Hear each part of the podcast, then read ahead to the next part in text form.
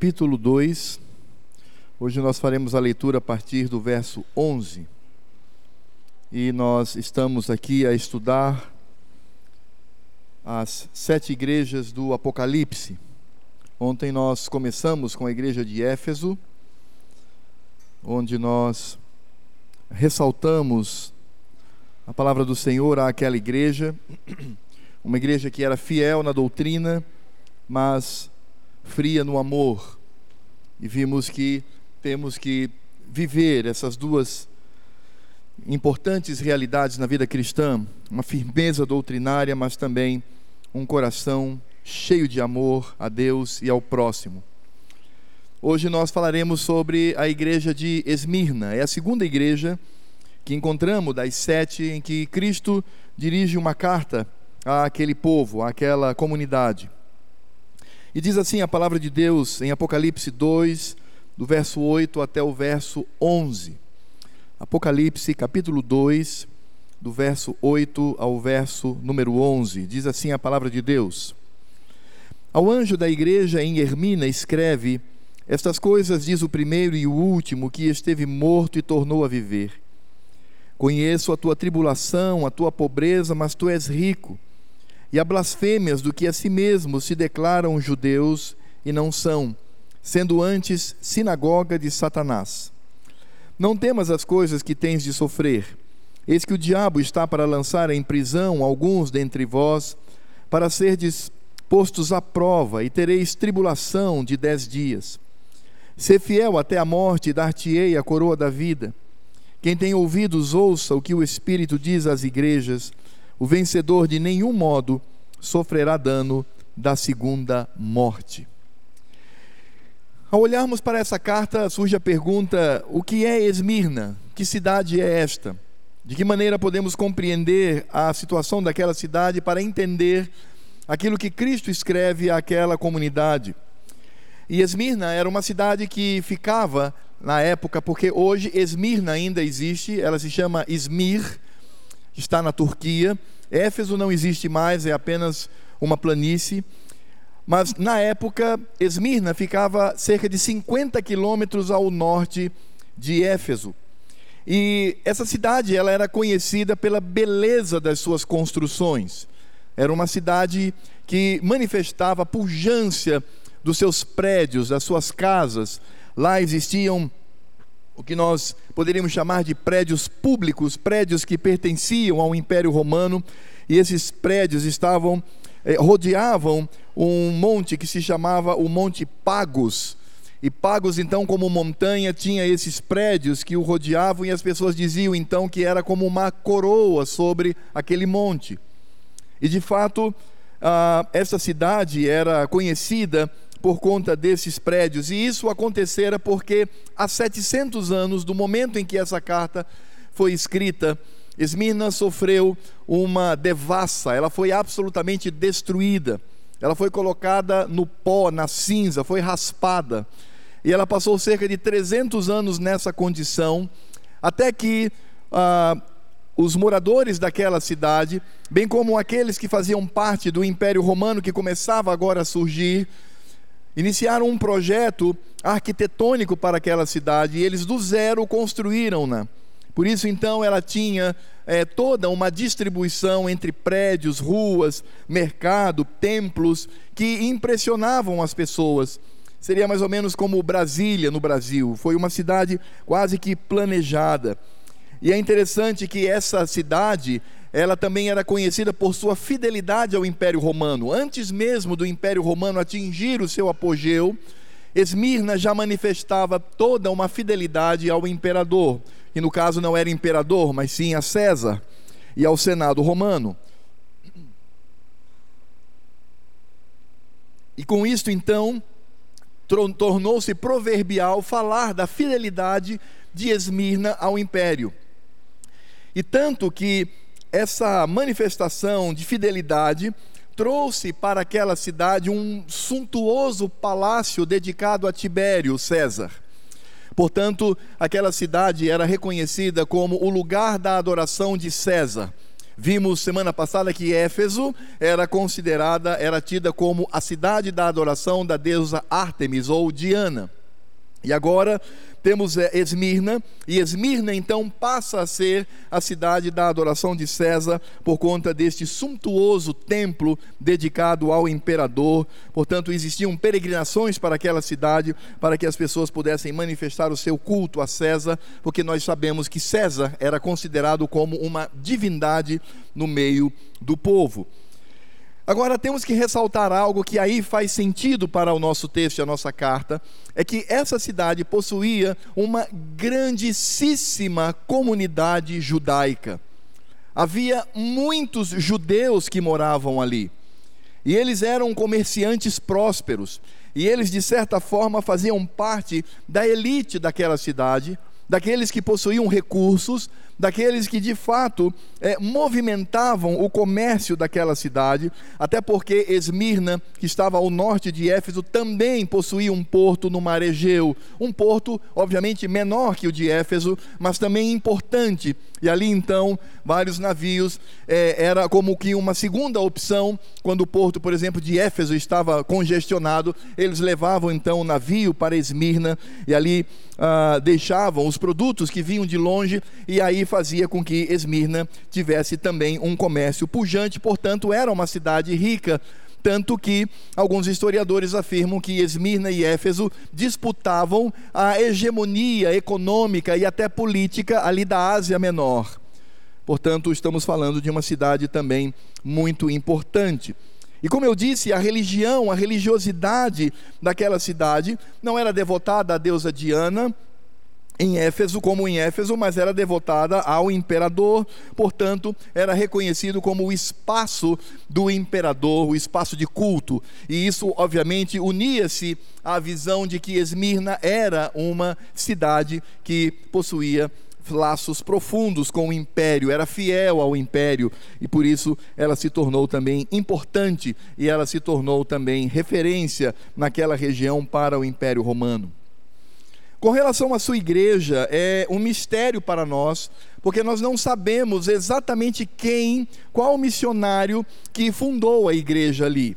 Existem algumas teorias acerca dessa situação, como nós não sabemos acerca do seu fundador, alguns acreditam que Paulo, que morara em Éfeso durante um bom tempo, havia influenciado também aquela cidade. Talvez alguns comerciantes que vinham a Éfeso e se convertiam com o ministério de Paulo retornavam a Esmirna e lá em Esmirna então começaram um trabalho incipiente e aí então surge uma igreja naquele lugar. Todavia, a igreja de Esmirna, ela era reconhecida por sua fidelidade ao Senhor. Existe um fato histórico emblemático que envolve esta cidade que falarei no momento da aplicação da mensagem, que é de Policarpo. Policarpo de Esmirna era um pastor, um bispo ele foi um mártir, ele foi é, morto por causa do Evangelho no ano de ah, 155. E a morte desse velho pastor de 86 anos é, marca a história como a manifestação de profunda fidelidade e também amor para com Cristo.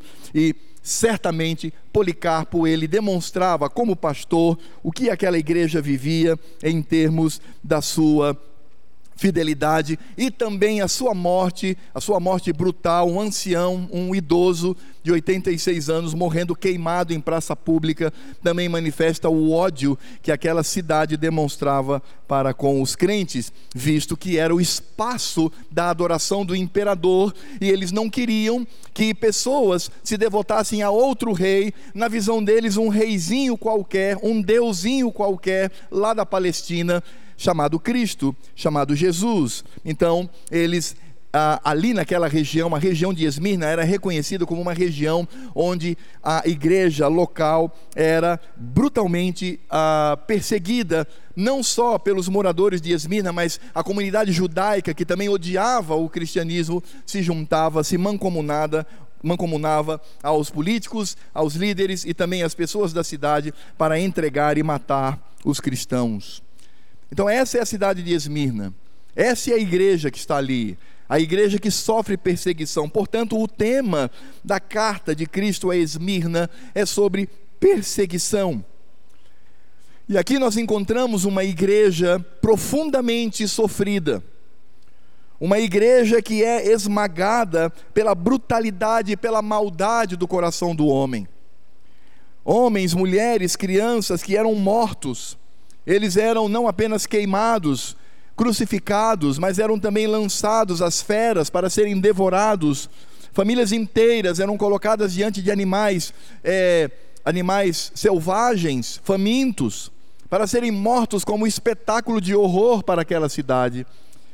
Portanto, a igreja ali em Esmirna, ela vivenciava toda esta perseguição e todo este sofrimento, e nós podemos perceber isto quando Cristo se dirige àquela igreja, quando ele diz a partir do verso 9: Conheço a tua tribulação, a tua pobreza, mas tu és rico, e a blasfêmias dos que, dos que a si mesmos se declaram judeus e não são, sendo antes sinagoga de Satanás. No verso 10 diz: Não temas as coisas que tens de sofrer. Eis que o diabo está para lançar em prisão alguns dentre vós, para ser dispostos à prova, e tereis tribulação de dez dias. Ser fiel até a morte, e dar-te-ei a coroa da vida. Esta é a mensagem de Cristo para aqueles irmãos. Esta é a mensagem de Cristo para aquela igreja. E percebam que essa mensagem, ela vem na contramão da mensagem que muitas igrejas que se dizem cristãs, que se dizem evangélicas, que se dizem bíblicas, têm pregado hoje em dia. Aliás, quando nós olhamos para o Velho Testamento, nós vamos descobrir algo interessante, porque o modelo apocalíptico de escrever, porque o estilo desse livro é o que nós chamamos de estilo apocalíptico. E como é que nós podemos detectar o estilo apocalíptico de escrever? Primeiro, é uma escrita cheia de analogias, de símbolos. Portanto, não é um livro que deve ser entendido de maneira literal, mas precisamos entender o que está por trás de toda a figura de linguagem trazida aqui neste livro, quando ele fala de besta, de dragão, de mulher, de prostitutas, sobre bestas feras, sobre animais hediondos que surgem da terra, surgem do mar, sobre dragões que perseguem mulheres. Portanto, precisamos compreender o que de fato está por trás. Então, o livro do Apocalipse traz essa característica, mas também há uma outra característica. A característica de que o livro, os, ou os livros com característica apocalíptica, eram escritas em momento de perseguição. O povo de Deus estava sendo perseguido, estava sendo esmagado, e aí então Deus levantou este homem, levantou aqui João para escrever à igreja, para confortá-la, para dizer: aguentem firme, Cristo está convosco. O sofrimento faz parte, faz parte da nossa vida, da nossa caminhada. Mas quando nós vamos para o Velho Testamento e percebemos ali o modelo que não é apocalíptico, mas o modelo profético, são profetas a situação se inverte. Porque os profetas do Velho Testamento, quando eram levantados pelo Senhor, é porque a igreja ali ia muito bem, todos estavam tranquilos, pobres e ricos viviam em perfeita paz, os ricos tinham bastante dinheiro, podiam distribuir com os pobres, e por conta da riqueza, da fama, por conta do dinheiro, eles começavam a desenvolver um, um tipo de relacionamento com Deus cínico, um relacionamento é, dissimulado. Eles não amavam a Deus, eles apenas amavam a religiosidade. E aí então Deus levantava profetas, e esses profetas eles vinham com o dedo em riste, dizendo: Cuidado, Deus vai destruí-los. Tenham juízo, voltem para o Senhor. Vejam o que Deus está preparando: Deus está preparando uma fornalha, Deus está preparando a prata para acrisolar. Deus está se, se preparando como uma fera. Então os profetas, eles vinham com essas mensagens, Por isso os profetas, eles eram mortos brutalmente na sua época, ou eram lançados em covas, ou eram banidos do povo, ou eram perseguidos, porque o povo no Velho Testamento não gostava dessa mensagem. Eles queriam mensagens que pudessem afagar o seu ego, o seu coração, a sua humanidade. Eles queriam é, pregações que pudessem dizer que Deus estava a serviço deles e que Deus dependia da atitude deles. Por isso eles não suportavam a mensagem e aí então matavam os profetas. Portanto, quando nós olhamos aqui para a mensagem de Cristo, a mensagem de consolo que ele traz é esta. Qual é a mensagem de consolo de Cristo para a igreja de Esmirna? É: meus filhos, vocês vão sofrer muito vocês serão perseguidos, pressionados. E ele mesmo afirma aqui nas Escrituras Sagradas: conheço. E essa é uma expressão de consolo. O consolo não é declare a sua vitória, amarre o inimigo, declare que você vai ganhar mais dinheiro. Vamos fazer um culto aqui bastante agradável, cheio de musiquinhas e num estilo assim meio festivo. Vamos fazer uma pregaçãozinha gostosa, adocicada, humanista, para que você se sinta bem. Não. Vejam que aqui a mensagem é: conheço a tua tribulação. Cristo conhecia a situação daquela igreja, portanto, o consolo não está em mensagens anti-evangélicas e mentirosas. O consolo está no fato de que Cristo olha para aquela igreja com carinho, com amor, com cuidado e diz: Meus filhos, eu sei o que vocês estão passando. Eu conheço o seu sofrimento. Eu sei que vocês estão pobres.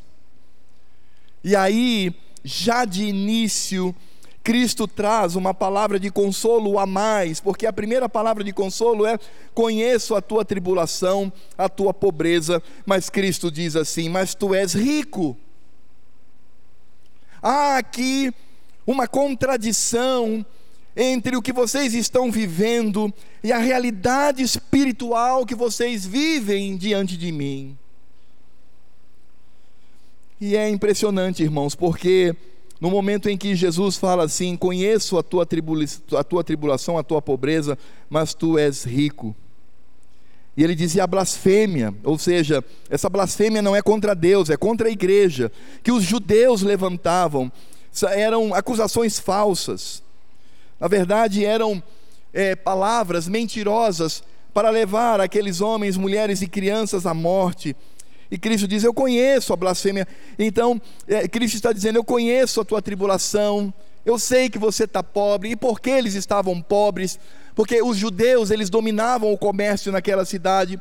Então eles possuíam uma rede de influência. Então, quando uma pessoa se tornava cristã, ela era banida do seu trabalho. Ela não tinha como conseguir emprego. Ela não tinha onde morar. E é interessante porque, nesse sentido, nós vamos perceber que até os bens destes que se convertiam eram confiscados, eram retirados. A gente pode perceber isso lá em Hebreus capítulo 10, verso 34. Lá o autor diz assim: porque não somente vos compadeceste dos encarcerados, como também aceitaste com alegria, aí olha só, o espólio dos vossos bens, tendo ciência de possuir de vós mesmos patrimônio superior e durável. Portanto, aqueles crentes eles eram perseguidos, eles eram assassinados, eles não tinham que comer, e eram pessoas cujos bens eram confiscados e retirados, eles se tornavam absolutamente pobres, eles não tinham de morar, eles não tinham que comer, eles não tinham é, onde trabalhar. E aí é claro que ao ouvir uma mensagem como esta, Possivelmente esses crentes perguntassem a Cristo: Ó oh, Senhor, que maravilha!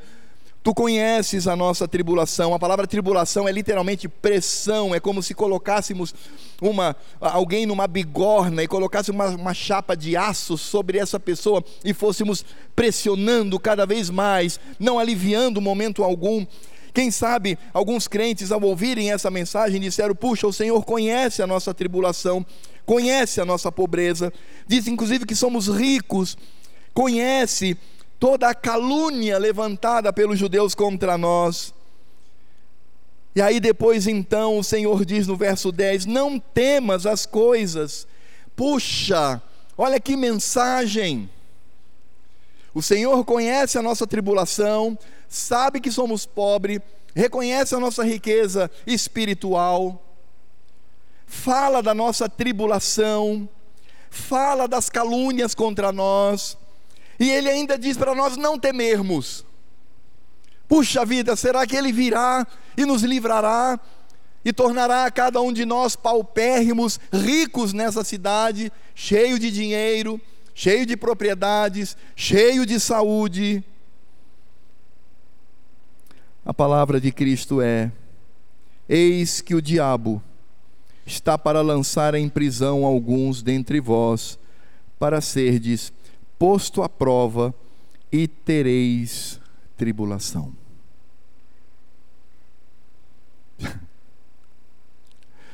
que mensagem é esta? Você está acostumado a ouvir esse tipo de mensagem hoje? Quando você liga o seu televisor e vê, não todas, não quero ser leviano aqui para generalizar, mas a maioria dos programas evangélicos cristãos, você tem sido preparado com uma mensagem deste naipe? Temos sido confrontados pelo fato de que o mundo nos odeia e de que ele não cessa em perseguir o povo de Cristo. Existe, você conhece pregadores que dizem na exposição das Escrituras, que desde Caim e Abel, a geração da serpente tem se levantado contra a geração da mulher, e que de fato essa geração procura abocanhar, morder, causar dano ao povo de Deus. Você tem ouvido que ao longo da história da igreja temos visto a igreja do Senhor em momentos de paz, mas também em momentos de tribulação, de perseguição, de pressão. Temos ouvido, ouvido esse tipo de mensagem hoje em dia. Majoritariamente eu posso responder para você, meu irmão: não, não temos ouvido mensagens desse tipo. Mas aqui é o próprio Cristo que está falando, é o próprio Cristo que está dizendo, e Cristo não vitimiza aquela igreja. Cristo não diz, ah, mas coitadinho, isso é injusto. Não podemos per permitir que isso aconteça. Temos que reverter essa situação. Quem sabe mandar um fogo poderoso e divino do céu que atinja somente os ímpios e os crentes saiam incólumes, ilesos, saiam dali sem nenhum arranhão e possam agora ter uma vida. Você entende o que eu quero dizer, meu irmão? Nós precisamos entender que o momento da vitória extrema, e o momento da paz extrema, e o momento da alegria que não cessará, só acontecerá no céu. Aqueles que prometem um mundo melhor, aqueles que prometem um mundo cheio de paz, aqueles que prometem um mundo pelo modelo de John Lennon, aqueles que trazem o um mundo pelo modelo do socialismo, aqueles que são pacifistas, igrejas que pregam uma vida ditosa aqui, sem doença, sem pobreza, sem miséria, não vem de Cristo. E talvez você pergunte, dizendo, mas pastor, nós vivemos uma certa paz. Eu estou em paz, eu estou tranquilo. É engraçado, irmãos. Porque Paulo nos diz que aquele que vive uma vida piedosa, essa pessoa é o quê? Ela é o quê, irmãos? Perseguida. Então, se você não sofre nenhum tipo de perseguição, questione a sua vida com Deus. Porque existe uma guerra entre os filhos da serpente, o mundo e o reino de Deus. Embora o reino de Deus seja de longe vitorioso em todas as coisas. E vejam que aqui em Esmirna, os perseguidores, eles são na sua maioria judeus. É isso que Cristo vai dizer. Voltando para o verso 9, ele diz assim: Conheço a tua tribulação, a tua pobreza, mas tu és rico e a blasfêmia dos que a si mesmos se declaram judeus. Eles dizem: Nós somos judeus, somos filhos de Abraão, mas Cristo diz: E não são, sendo antes sinagoga de Satanás. O mesmo Satanás que aparece no verso 10, quando ele diz: Não temas as coisas que tens de sofrer, eis que o diabo está para lançar em prisão alguns dentre vós.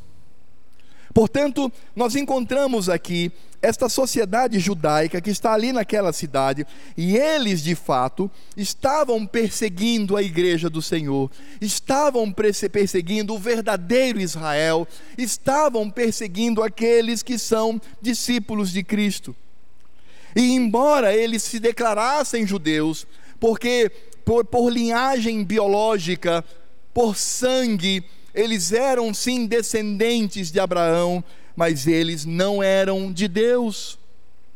É por isso que nós vamos entender o que Paulo nos fala lá em Romanos capítulo 2, do verso 25 ao verso 29, ele diz: Porque a circuncisão tem valor se praticares a lei, se és, porém, transgressor da lei, a tal circuncisão já se tornou incircuncisão. Se, pois, a incircuncisão observa os preceitos da lei, não será ela porventura considerada como circuncisão?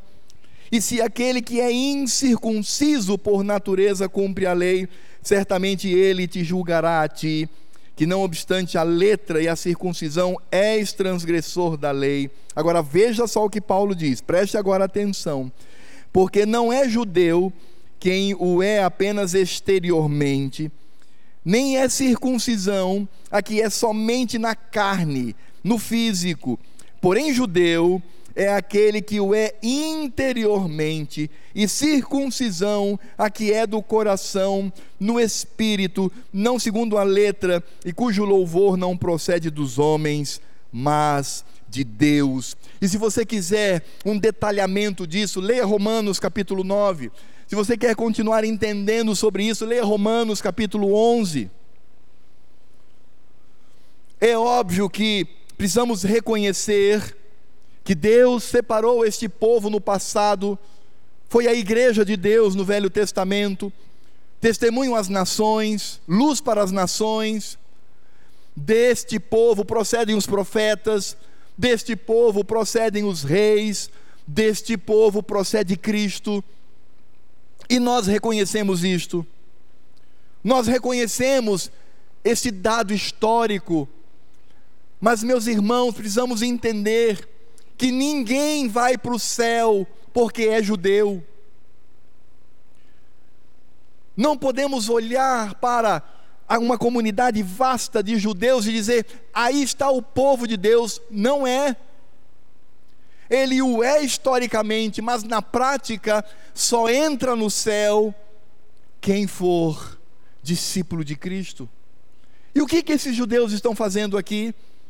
Eles estão se tornando discípulos de Cristo, eles estão se tornando espiritualmente Israel de Deus, não, eles estão perseguindo o povo do Senhor. É por isso que nós entendemos aquilo que o Senhor Jesus, lá no Evangelho de João, no capítulo 8, do verso 33 a 45, mesmo João que escreveu o Apocalipse registrou as palavras de Cristo, que teve um debate com os judeus, e as Escrituras nos dizem: respondeu-lhes os, os ah, escribas e os mestres da lei, eles disseram: somos descendência de Abraão e jamais fomos escravo de alguém. Como dizes tu, sereis livres? Eles estão aqui interpelando a Jesus. Replicou-lhe Jesus: Em verdade, em verdade vos digo: todo que comete pecado é escravo do pecado. O escravo não fica sempre na casa, o filho sim, para sempre. Se, pois, o filho vos libertar, verdadeiramente sereis livres. Bem sei que sois descendência de Abraão, contudo procurais matar-me, porque a minha palavra não está em vós. Eu falo das coisas que vi junto de meu pai, vós, porém, fazeis o que viste em vosso pai. Então lhe responderam: Nosso pai Abraão. Disse-lhe Jesus: Se sois filhos de Abraão, praticai as obras de Abraão. Mas agora procurais matar-me, a mim, que vos tenho falado a verdade, que ouvi de Deus. Assim não procedeu de Abraão. Vós fazeis as obras de vosso pai, disseram-lhe eles. Nós não somos bastardos, nós temos um pai que é Deus. Replicou-lhe Jesus: Se Deus de fato se fosse Deus de fato o vosso Pai, certamente me havíeis de amar, porque eu vim de Deus e aqui estou, pois não vim de mim mesmo, mas Ele me enviou. Qual a razão porque não compreendeis a minha linguagem? É porque sois incapazes de ouvir a minha palavra. Vós sois do diabo, que é o vosso pai.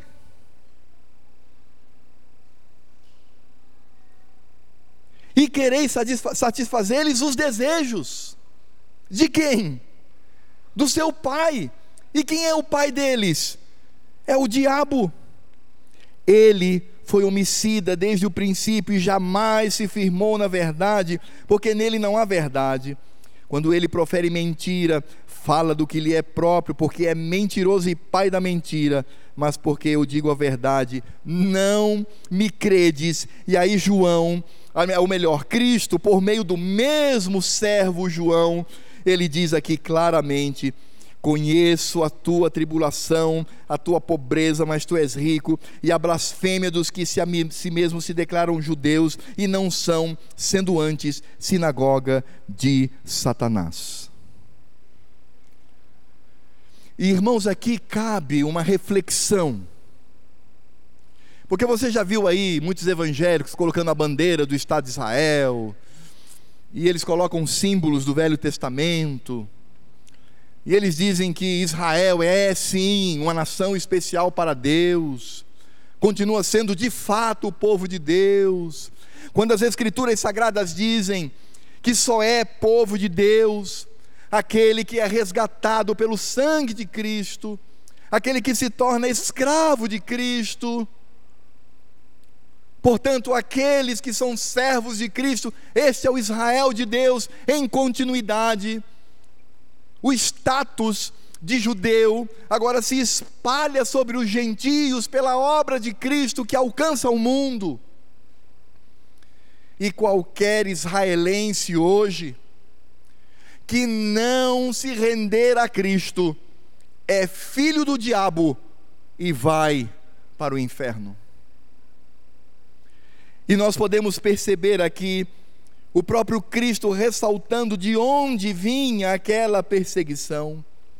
E aí, diante deste quadro, percebemos que Cristo não promete vida fácil, mas Cristo fala das perseguições promovidas pelo pai daqueles judeus. Quem era o pai daqueles judeus? Era o diabo que iria lançá-los na cadeia, colocando-os à prova. Aquela igreja, irmãos, ela precisava ter maturidade para buscar o consolo no lugar certo. O consolo não está nos bens materiais, o consolo não está na paz, o consolo não está numa igrejinha gostosa para frequentar, o, o, o consolo não está em nós vivemos um cristianismo segundo o modelo do nosso coração. O nosso consolo, como o consolo da igreja de Esmirna, é Cristo. Ele é o consolo.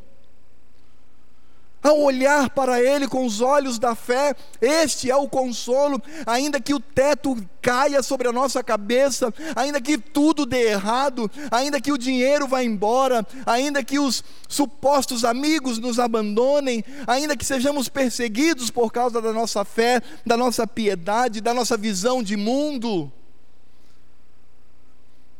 O nosso consolo não está no mundo, amados. Seu consolo não é o dinheiro, embora ele seja manifestação também da graça de Deus. Seu consolo não é a sua saúde, embora isso também seja a manifestação da graça de Deus. O seu consolo não está numa vida fácil, seu consolo está em Cristo. É nele. E como essa mensagem ela vem de encontro, ela vem abalroar, vem trombar, vem em direção contrária para destruir o coração mundano, que tem pervertido o coração, inclusive, de muitos crentes. É por isso que nós encontramos aqui, irmãos, um contraste, mas um contraste louco, um contraste que para as pessoas do mundo não faz o menor sentido. Porque se você pergunta para alguém do mundo, dizendo o que é uma vida boa. Ele vai dizer: vida boa é uma boa conta bancária, uma aposentadoria gigantesca, propriedades, saúde, ter a capacidade de consumir, de viajar, de fazer o que quiser. As pessoas dirão isso. Mas se você pergunta para um servo de Deus, um homem de Deus, não importando se ele está rico ou pobre, como Paulo disse, tudo posso naquele que me fortalece, não importa como estou. Se você vai para um servo de Deus, não importa se ele está rico, se está pobre, se está satisfeito ou esfomeado, ele vai dizer: a minha paz, a minha alegria é Cristo. E essa é a diferença, porque se não entendemos isso, não vamos entender o contraste que está aqui. Por isso o mundo não entende, para eles é loucura. Esse tipo de mensagem é doideira, é loucura, porque eles não compreendem o que é o Evangelho. Mas aquela igreja compreendia. Era uma igreja fiel, uma igreja esmagada. Ela não é vitimizada por Jesus, ela, e não era uma igreja que vivia de mimimi, que vivia dizendo: ai, eu não estou suportando, ai, eu vou embora, ai, eu vou abandonar, ai, não aguento mais, ai, eu vou mudar para outro lugar. Não, era uma igreja que permanecia fiel pela força do Senhor.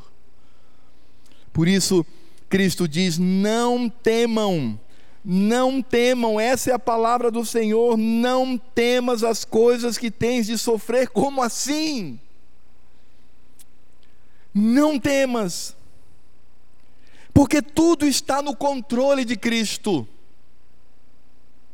E tudo que se passa na vida de um crente para o seu bem, porque todas as coisas cooperam para o bem daqueles que amam a Deus, daqueles que são chamados segundo o seu propósito, e é por isso que Paulo lá na carta aos Romanos, no capítulo 5, do verso 1 a 5, ele diz: Justificados, pois, mediante a fé, temos paz, temos paz, temos paz com Deus por meio de nosso Senhor Jesus Cristo.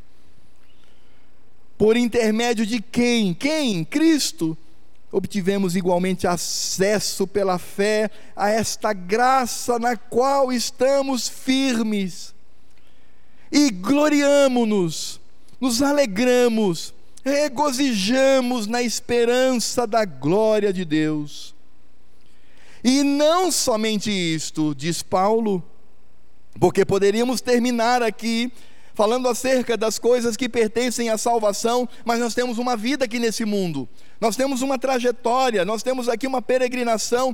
Paulo diz: "E não somente isso, mas também nos gloriamos nas próprias tribulações, sabendo que a tribulação ela tem um motivo, há um objetivo de Deus. Cristo quer realizar em nós benfeitorias, Ele é bondoso. Ele diz: mas também nos gloriamos nas próprias tribulações, sabendo que a tribulação produz perseverança, e a perseverança, experiência, e a experiência, esperança. Ora, a esperança não confunde, porque o amor de Deus é derramado em nosso coração pelo Espírito Santo que nos foi outorgado. Por isso, aqueles irmãos lá em Esmirna, eles deveriam ser fiéis, ainda que morressem por causa disso. A expressão que nós encontramos aqui, ser fiel até a morte, não traz o significado de que a pessoa deveria ser fiel até o dia dele morrer. Não. O significado da frase é ser fiel, ainda que te matem por causa disto. Esse é o sentido esteja disposto a morrer por esta fidelidade, dizem as Escrituras sagradas.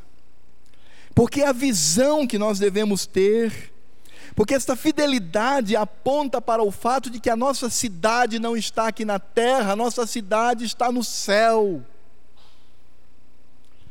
É por isso que o apóstolo Paulo, que apanhou, que passou vergonha, que foi perseguido, passou fome, foi esmagado e por fim degolado por causa do evangelho.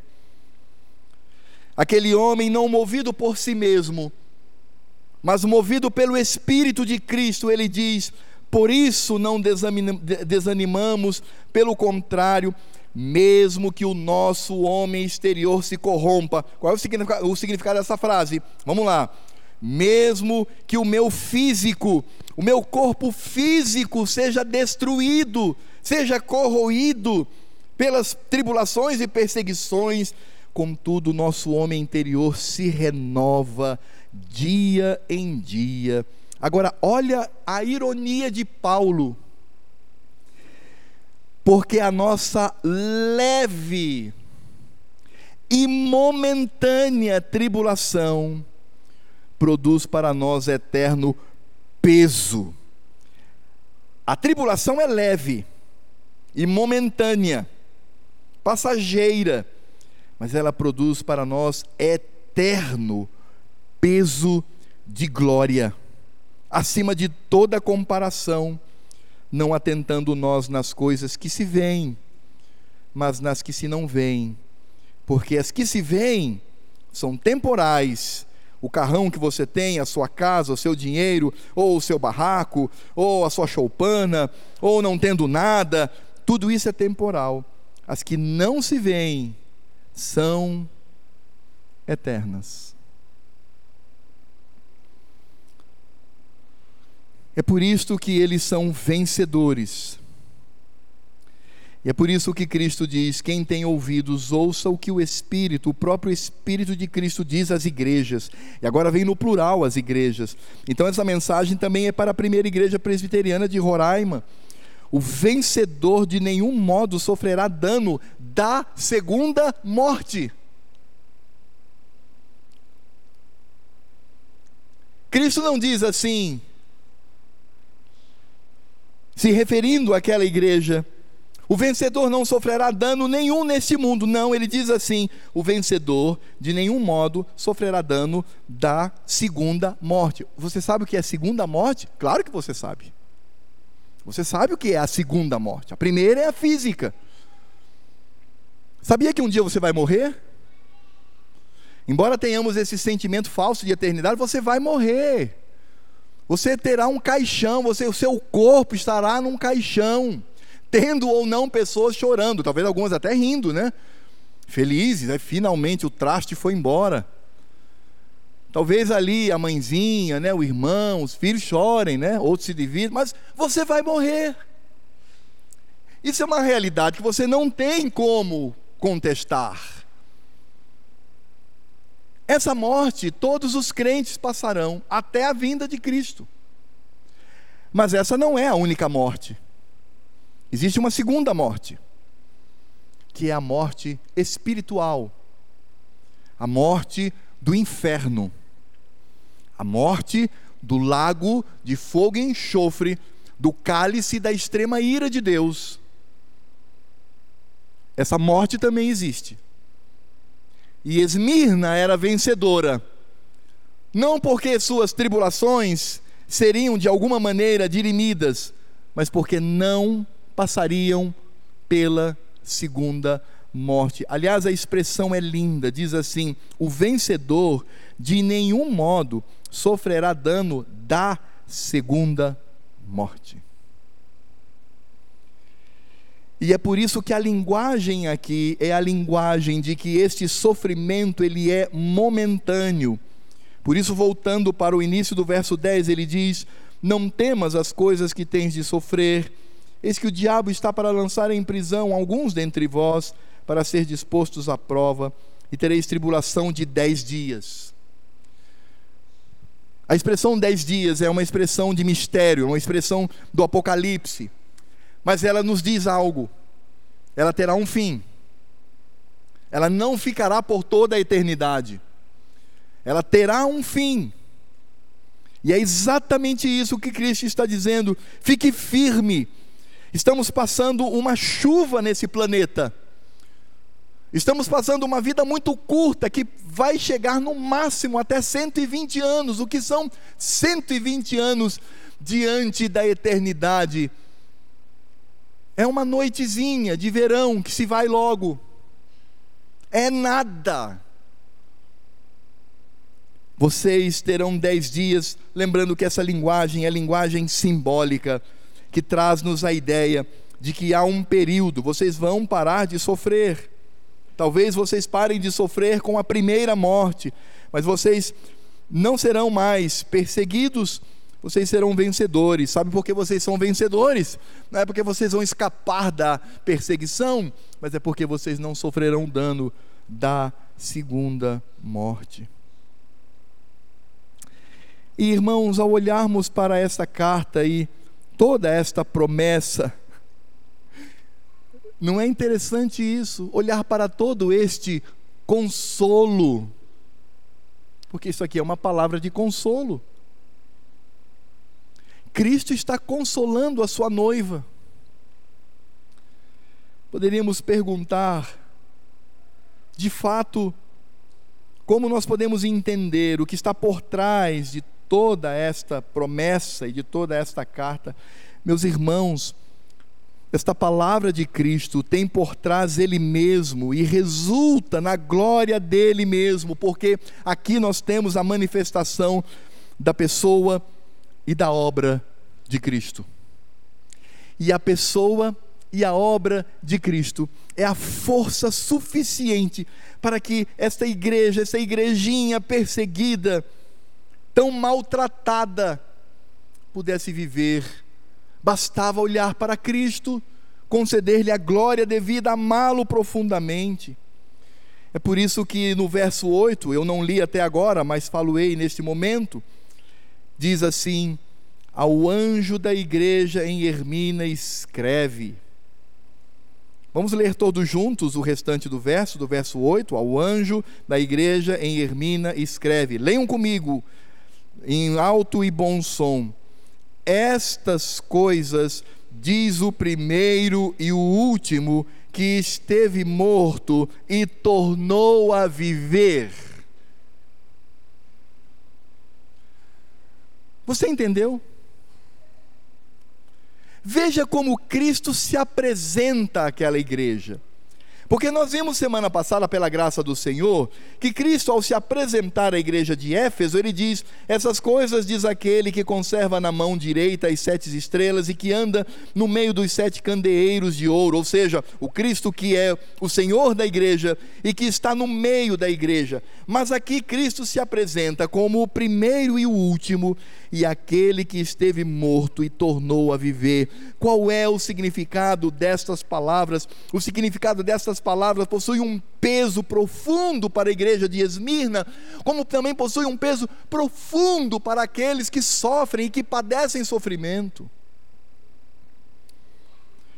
Porque quando o Senhor Jesus ele diz no início, quando ele expressa que o primeiro e o último, ele está falando daquele que não tem começo nem fim, daquele que é eterno, daquele que manifesta a sua glória por toda a eternidade. Portanto, nós temos aqui o que? A natureza divina do nosso redentor. É Deus, o Deus todo-poderoso.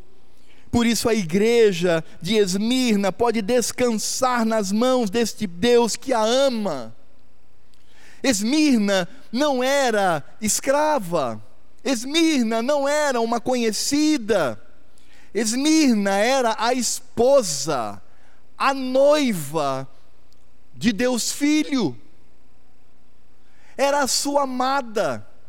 Portanto, quando Cristo se apresenta em sua natureza divina, está falando que o Deus Filho está no controle, Ele é o mantenedor da noiva. Noiva amada, eu estou contigo para te proteger. Noiva amada, eu estou aqui para qualificar a sua vida, para melhorar a sua vida, para tirar as rugas, tirar a feiura e fazer com que você seja uma mulher linda. Portanto, a igreja de Esmirna, ao ouvir a voz do Redentor, a voz de Cristo, a voz do Deus Filho Todo-Poderoso, aquela igreja poderia descansar em Suas mãos, ela poderia dizer: Nós estamos nas mãos e no controle do nosso noivo. Nós estamos no controle do nosso marido, que cuida de nós. Mas Cristo ele não apenas se apresenta em sua natureza divina, mas em seguida ele diz que esteve morto e tornou a viver. Aqui Deus Filho manifesta a sua humanidade. Porque Deus não morre, mas homem sim. E ele Cristo manifesta a sua natureza humana, falando do seu padecimento, do seu sofrimento e da sua vitória sobre a morte, ressuscitando pela mão do Pai. Por isso, ao mesmo tempo em que Cristo diz: Eu sou o Senhor, o Deus que tem o controle de todas as coisas, mas eu também sou o homem que sabe o que é padecer, sabe o que é sofrer, porque eu mesmo sofri. É o Cristo que se torna agora exemplo, porque, como Deus é o cuidador de nós, e como homem é o exemplo do sofrimento, e um sofrimento que nos leva para uma vitória, porque ele morre, mas ele ressuscita. Portanto, repito, Cristo sabia o que era padecer. Por isso, aqui temos a manifestação da Sua magnífica obra sobre nós. Não é apenas a pessoa dele, mas a sua obra. Portanto, Cristo, quando nos vê sofrendo, quando ele escreve àquela igreja: Conheço a tua tribulação, a tua pobreza, mas tu és rico, porque és vitorioso, porque não és deste mundo. Ele diz: Eu conheço tudo isso, não temas, não temas as coisas que tens de sofrer.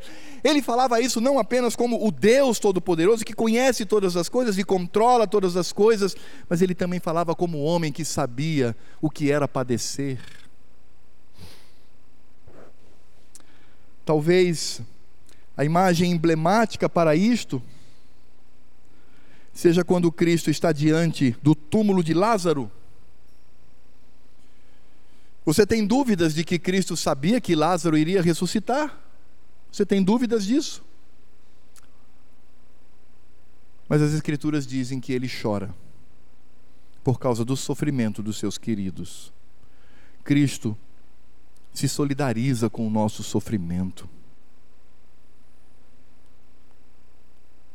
Cristo não se alegra quando vê a sua noiva sofrendo. E ele mesmo toma para si as dores. É por isso que Saulo, indo para Damasco, com documentos que o autorizavam prender e matar cristãos, quando ele cai no meio do caminho e aquela luz mais forte que o sol ao meio-dia, ele ouve uma voz que diz assim: Saulo, Saulo, por que persegues a minha igreja? Não. Ele ouve uma voz que diz: Saulo, Saulo, por que me persegues? Porque existe empatia da parte de Cristo para o nosso sofrimento. Se existe aqui pessoas que sofrem, saiba que Cristo sofre junto com você. Ele chora pelo sofrimento de seus filhos. Mesmo sabendo do que aquilo vai produzir no coração do homem. Por isso, quando nós olhamos para o nosso Deus, nós vamos descobrir que Cristo é uma pessoa que Deus Pai é uma pessoa e que o Espírito Santo é uma pessoa, são três pessoas, um único Deus, e quando diz que é pessoa, está dizendo que Pai, Filho e Espírito Santo não são, não são entidades cósmicas, não são uma inteligência aleatória, não é uma proposição metafísica de uma divindade que se confunde com a criação, não está falando de pessoa. Pessoa fica com raiva, pessoa se alegra, pessoa fica triste, pessoa chora. Essa é a característica. E Cristo possui um plus, um a mais. Ele se tornou homem e padeceu. Ele sabe o que é padecer. Não é isto um consolo, irmãos?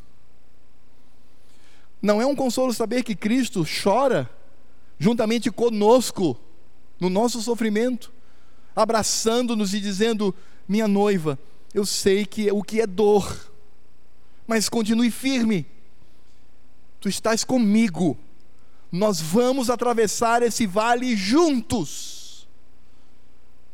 e no final de tudo, na eternidade, nos alegraremos no dia do nosso casamento, nas bodas do Cordeiro. Meus irmãos, quais são as aplicações que poderíamos trazer aqui? Eu acho que praticamente uma aplicação poderíamos trazer aqui, irmãos. Sabe por quê?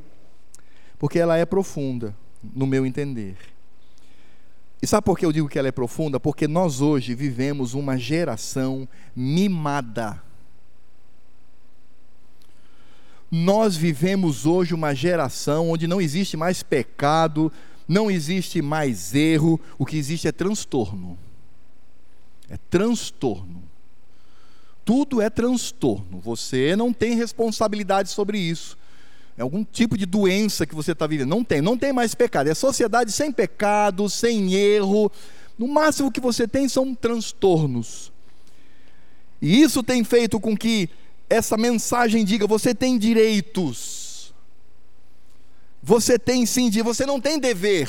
Os deveres já se foram. Você só tem direitos. E isso tem feito com que a nossa geração, a nossa sociedade, esteja, como diz Theodore Dalrymple, que é um filósofo e um psiquiatra inglês, quando ele diz: Nós nos tornamos podres de mimados. E o pior é que isso leva ao que nós poderíamos chamar de a idolatria do ego. Promove o que Eva Iluz, que também é uma outra pesquisadora, ela diz uma coisa muito interessante. Ele diz que hoje nós vivemos o altar da vitimização e a reivindicação de direitos. Ah, eu sou vítima. Ai, é alguma coisa que está me. É, eu sou um coitadinho e por isso eu tenho direitos. Eu preciso ter os meus direitos preenchidos. Por isso, muitos crentes buscam nas igrejas não a pregação fiel, mas a satisfação do seu ego. Ai, pastor, eu não consigo ficar no culto junto com os meus filhos. Os meus filhos não são meus amados e queridos que devem estar comigo no culto. Não, eu não consigo. Eu preciso de alguém para levá-los para cuidar deles. Porque eu não suporto isto. Não aguento isso, eu não, não tem como. E aí então se busca igrejas que oferecem esse tipo de serviço. Pessoas que dizem: ah, mas a pregação dessa igreja, ai, mas está doido, e aguenta mais. Eu quero ir para uma igreja que, ai, levante um pouco o meu ego, eu preciso de alguma coisa que me levante. As pessoas estão buscando isto, porque elas, na verdade, pensam apenas em si mesmos, elas não estão compromissadas com aquilo que as Escrituras dizem. Irmãos, eu sei que é difícil viver o compromisso das Escrituras. Eu mesmo posso dizer da minha experiência com Cristo, como é difícil para mim, como é difícil para mim negar-me a mim mesmo. Por isso os crentes buscam, de fato, é a sua satisfação nas igrejas. Então, se a igreja oferece serviços que me satisfazem, vou para lá. É assim que acontece. Mas não, irmãos. Nós devemos é nos parecer com Cristo que padeceu. Cristo até orou dizendo: Pai, se possível, passa de mim esse cálice, mas ele diz que não seja feita a minha vontade, sim a tua. Ele enfrentou o sofrimento ali máximo da sua obra. É por isso que nós precisamos ser corajosos em Cristo para enfrentar os problemas, os dilemas, as perseguições e aquilo que, aquilo que nos assola. Porque, irmãos, quanto mais a nossa esperança reside, reside neste mundo, mais nós adoecemos. É por isso que nós temos uma sociedade doente doente pelo pecado, com problemas emocionais por causa do pecado, não é transtorno, não, é pecado. Está adoecida por causa desse orgulho e desta perda do fio do Evangelho, de olharmos para Cristo e vermos o exemplo de alguém que sofre o, a pressão maior para alcançar a vitória e nos trazer salvação. É por isso que temos o testemunho de Policarpo, bispo desta igreja, talvez até fosse já crente desta igreja na época em que recebeu a carta, que foi queimado aos 86 anos em praça pública, porque se negou a negar a Cristo. O pastor daquela igreja foi assassinado em praça pública por causa da sua fé. Por isso, por que temer e duvidar? Nós temos as promessas de Cristo e Ele mesmo está conosco, isso nos basta. Paulo orou três vezes para que Deus tirasse o espinho da sua carne. Sabe qual foi a resposta de Deus?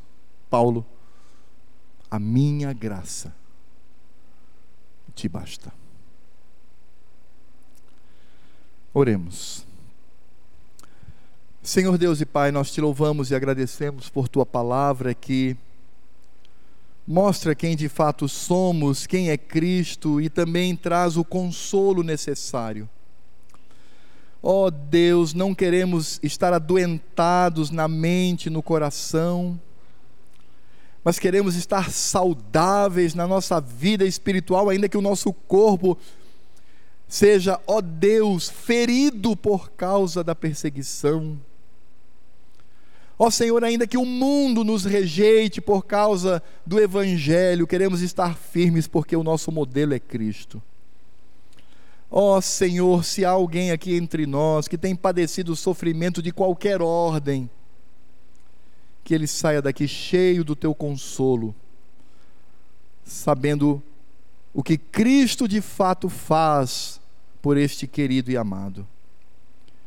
E por outro lado, se há aqui, ó Deus, ainda pessoas que se dizem crentes e são cheios de mimos, mimados, que amadureçam e se tornem adultos na fé e entendam a mensagem do Evangelho. E agora que a graça do Senhor Jesus, o amor de Deus Pai, a comunhão, a consolação e toda a obra do Espírito Santo estejam sobre a minha vida e a vida deste pequenino rebanho aqui, e sobre o pequenino rebanho de Cristo que se reuniu e se reúne hoje, que é o dia do Senhor, ao redor do mundo, até aquele dia, quando o Senhor voltar e nos levar. Maranata, vem, Senhor Jesus. Amém.